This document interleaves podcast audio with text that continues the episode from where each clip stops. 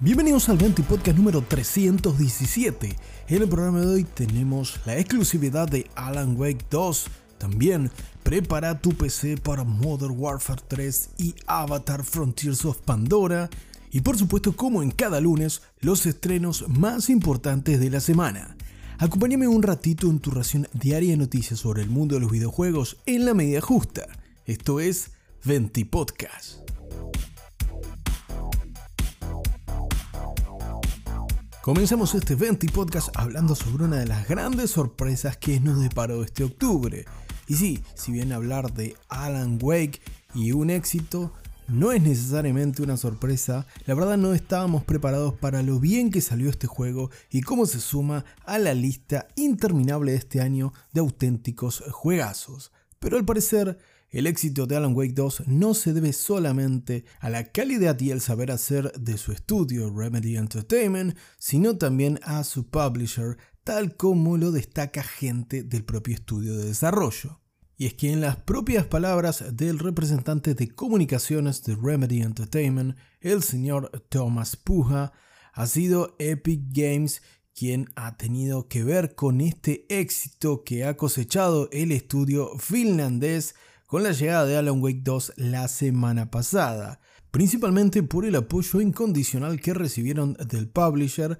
y lo poco que han intentado meter mano en el último survival horror de Remedy Entertainment. Luego de 13 años de espera para esta continuación, los fans parecen haber recibido lo que estaban aguardando, y en palabras de los propios representantes del estudio detrás de Alan Wake 2, Epic Games tuvo mucho que ver de la siguiente manera. El director de comunicaciones, como te decía, destacó la labor de Epic Games en la publicación del juego de la siguiente manera. Nos dejaron hacer el juego que queríamos y no fueron más que un gran apoyo. El equipo de producción de Epic lo hizo especialmente bien en Alan Wake 2. Realmente les importó el juego, Nunca había leído tantos buenos comentarios sobre los diferentes hitos del desarrollo, en este caso de Alan Wake 2, ni había hecho que los productores jugaran tanto un juego constantemente. Parece que Epic Games apostó el todo por el todo en la publicación de Alan Wake 2, luego de comenzar una buena relación con Remedy Entertainment con la publicación del juego de acción y disparos Control, el estreno previo del estudio finlandés, y aquí parece que han acompañado en un paso más allá, dado que Alan Wake 2 parece tomar todo lo bueno que tenía la IP y le ha agregado el saber hacer que mostraron con Control hace años atrás. Esto no obstante tiene una contra para algunos gamers y más concretamente para el jugador argentino, ya que en el mercado Alan Wake 2 para PC solo se distribuye a través de Epic Games Store, la tienda oficial de Epic Games, y Alan Wake 2 por ahora no está disponible en Steam, lo cual impide acceder al juego en pesos argentinos, a pesar de que la moneda de Steam va a cambiar a partir del próximo 20 de noviembre y mantiene Alan Wake 2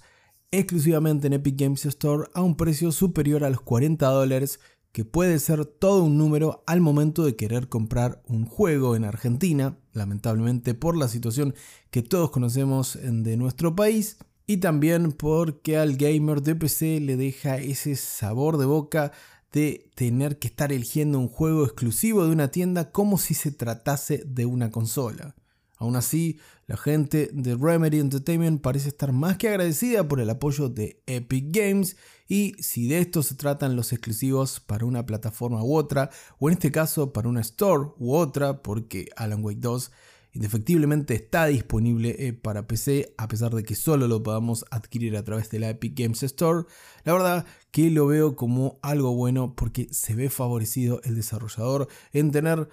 principalmente mayor financiación y el apoyo de una empresa grande que publique su juego, a la vez que le permite mantener independencia y concretar su visión del proyecto, que hasta el momento parece ser impecable porque si me escuchaste hablar sobre Alan Wake 2 o de casualidad viste alguno de los streams en mi canal twitch.tv barra Realmente el juego de Remedy se fue a mi top 5 y si me apuras a mi top 3 del año. Es un juego mandatorio para los fanáticos del género y por qué no, para aquellos fanáticos del videojuego en general que quieran disfrutar de una auténtica proeza en lo que a narrativa se refiere.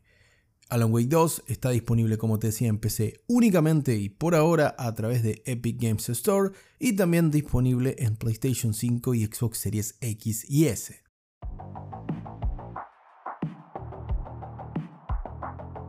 Seguimos hablando en este caso del terreno del PC Gaming en Venti Podcast con dos próximos estrenos como lo son Call of Duty Modern Warfare 3 y Avatar Frontiers of Pandora. Comenzamos hablando del primero, ya que nos vamos a referir a las especificaciones técnicas, a los requisitos de ambos juegos que conocimos en las últimas horas. En el caso de Modern Warfare 3, para poder disfrutarlo a partir del próximo 10 de noviembre en nuestra PC, vamos a tener que contar de mínima con un Intel Core i5 6600 en lo que es el procesador o con un AMD Ryzen 5 1400 y por otra parte con una solución de gráfica dedicada de Nvidia GeForce GTX 960 o GTX 1650 o en el caso de AMD con una Radeon RX 470. Además, se recomienda contar con 8 GB de RAM y con una solución de almacenamiento en estado sólido, es decir, con un disco SSD. Los requisitos mínimos se mantienen bien, bien bajos. Con una PC de más de 10 años vas a andar bien con el Modern Warfare 3 algo que Activision parece preocuparse y parece traernos juegos realmente muy optimizados año a año. Ahora si nos vamos a los requisitos recomendados para Modern Warfare 3, esto escala un poco pero no tanto, ya que en el caso del procesador se recomienda un Intel Core i7 6600K a un Ryzen 5 1600X en la solución de AMD y en el caso de tarjetas de video dedicadas se recomienda una Nvidia GeForce GTX 1080 Ti, una RTX 3060 o si no una Radeon RX 6600 XT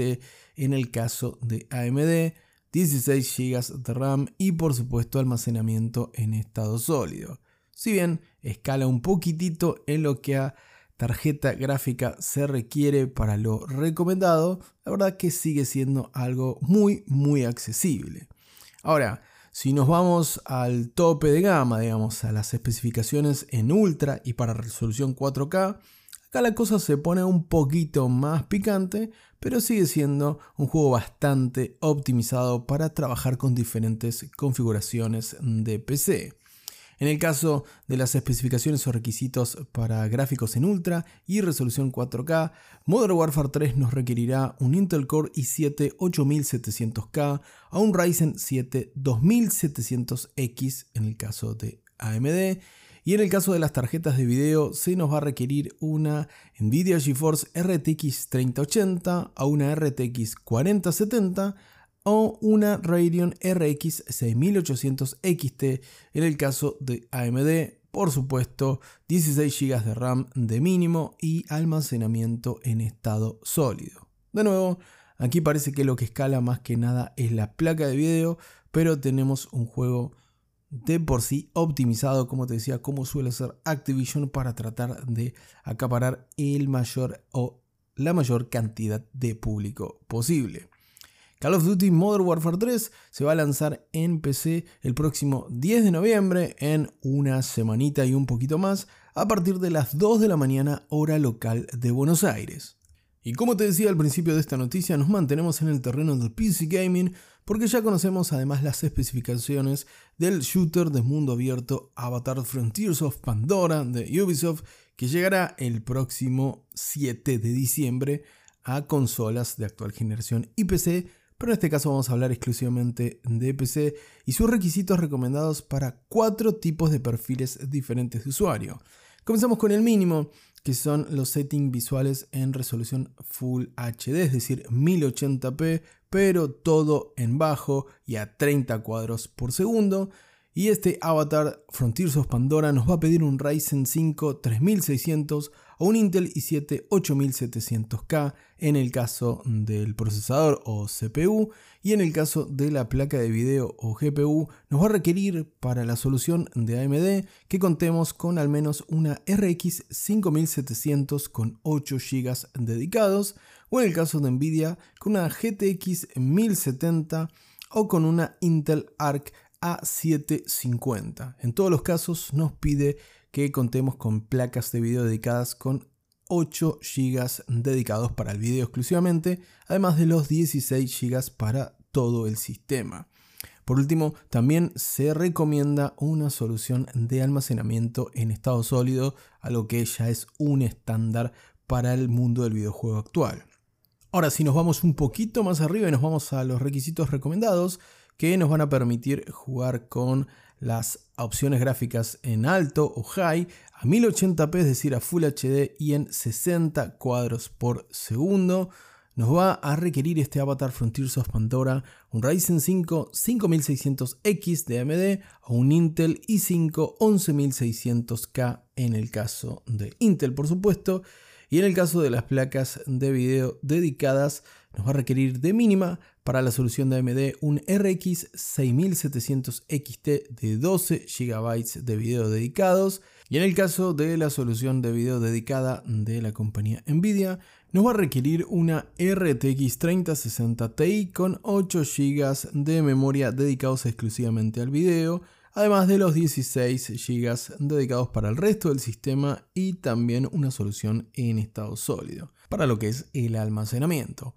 Ahora nos vamos a un tercer perfil que declara Ubisoft para su shooter de mundo abierto llamado Entusiasta, lo cual nos va a permitir disfrutar este Avatar Frontiers of Pandora con los settings en alto o high a 1440p, es decir, a 2K y en hasta 60 cuadros por segundo. Para ello vamos a tener que contar nuevamente con un Ryzen 5 5600X o con un Intel i5 11600K para el caso del procesador y para el caso de la placa de video con una RX 6800 XT de 16 GB dedicados exclusivamente para video en la solución de AMD o en el caso de Nvidia una RTX 3080 de 10 GB de memoria para video Además, de nuevo, los 16 GB para el sistema y la solución en estado sólido para el almacenamiento. Ahora si lo que queremos es disfrutar de este Avatar Frontiers of Pandora a 4K y 60 cuadros por segundo, vamos a necesitar romper el chanchito varias veces, ya que nos pedirá un Ryzen 7 5800X3D para el procesador en caso de que contemos con una AMD, y en el caso de un procesador de Intel nos va a pedir un i7 12700 en el caso de las placas de video, para poder jugar a 4K y 60 cuadros por segundo este Avatar Frontiers of Pandora, vamos a necesitar contar con una RX 7900 XTX de 24 GB de memoria dedicados exclusivamente a la solución de video. Si contamos con la tarjeta de AMD o con tarjetas de AMD y en el caso de Nvidia vamos a tener que tener nuestra PC potenciada, cargada debajo del capó con una RTX 4080 de 16 GB de memoria solo para el video. Además, se recomienda como en las anteriores eh, configuraciones 16 GB de memoria RAM para el resto del sistema y un disco en estado sólido de al menos 90 GB. Bastante diferencia con respecto a lo que es Call of Duty. Son dos juegos diferentes a pesar de que son shooter ambos, pero un gran espectro a su vez para el juego de Ubisoft, para Avatar Frontiers of Pandora. Es decir, que no está tan optimizado, pero tenés diferentes opciones. Desde el mínimo con 1080 y 30 cuadros por segundo al máximo a 4K y 60 cuadros por segundo y una PC, no te digo de la NASA, pero bastante cerca.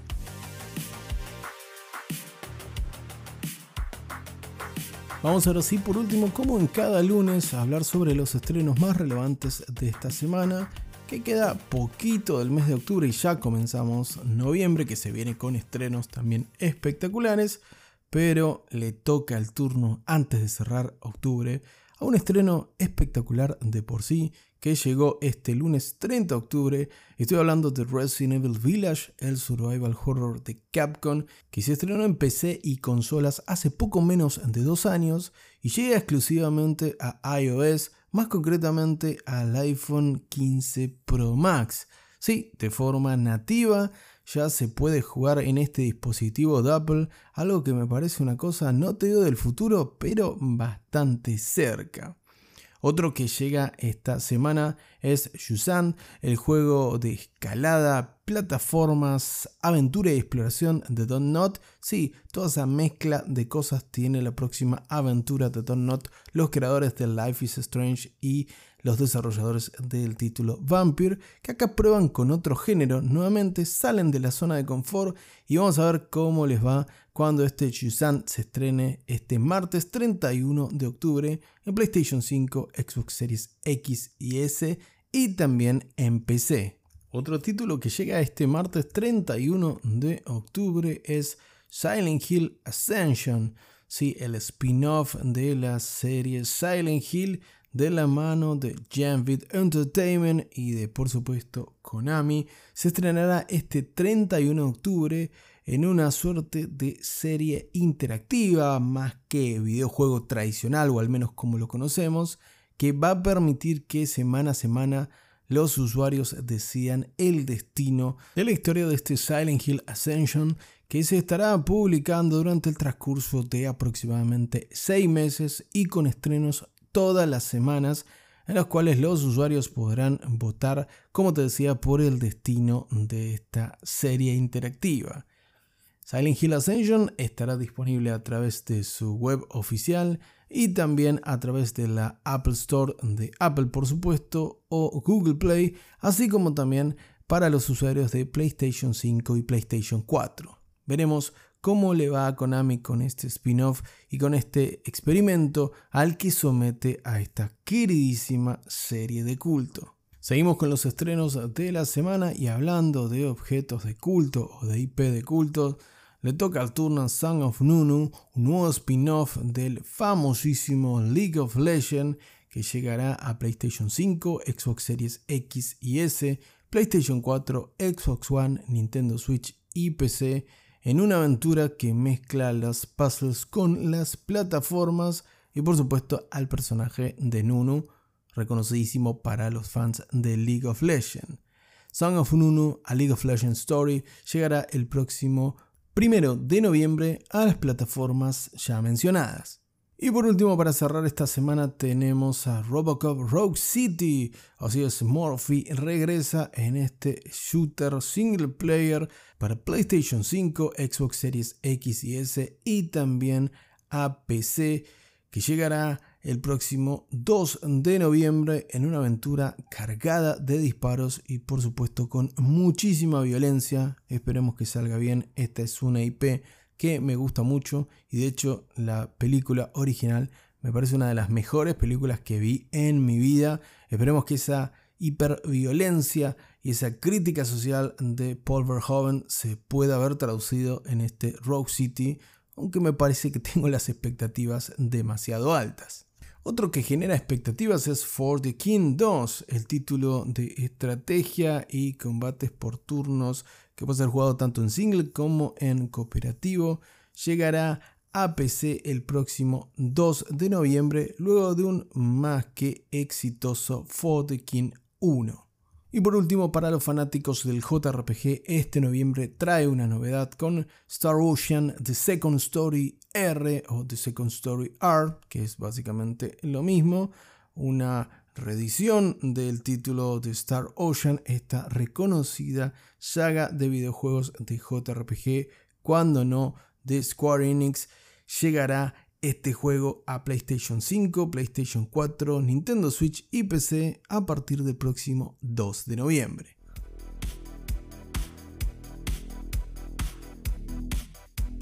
Antes de terminar este 20 podcast, vamos con dos noticias cortitas, una buena y una mala de las últimas horas del mundo de los videojuegos. La primera, la mala, es que debido a que se reportan bajas, se reportan despidos en Bungie, la compañía que ahora desarrolla no en exclusividad, pero sí con un gran vínculo con PlayStation, se rumorea que el DLC de Destiny 2 llamado The Final Shape pasará a estrenarse en el mes de junio de 2024 cuando estaba planificado para febrero de 2024 y de que el juego como servicio para PlayStation 5 y PC, también de Banshee por supuesto, llamado Marathon, se postergará para el año 2025, aunque en este caso aún no había fecha concreta de estreno para Marathon, se esperaba que lo podamos ver en 2024, parece que vamos a tener que esperar principalmente según lo que reporta el sitio Bloomberg debido a los despidos recientes en el estudio.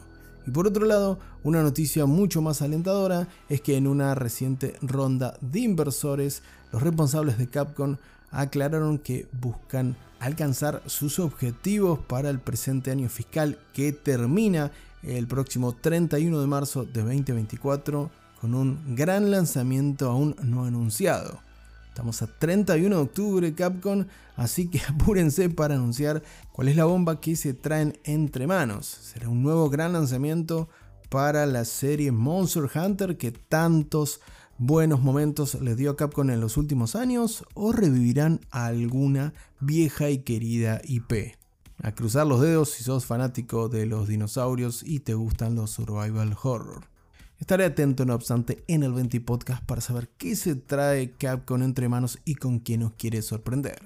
Ahora sí, hasta acá el episodio de hoy. Te agradezco como siempre por la compañía. No te olvides de compartirlo para ayudarme a hacer crecer este pequeño gran proyecto llamado 20 Podcast. Te mando un gran abrazo y que tengas una muy bonita tarde.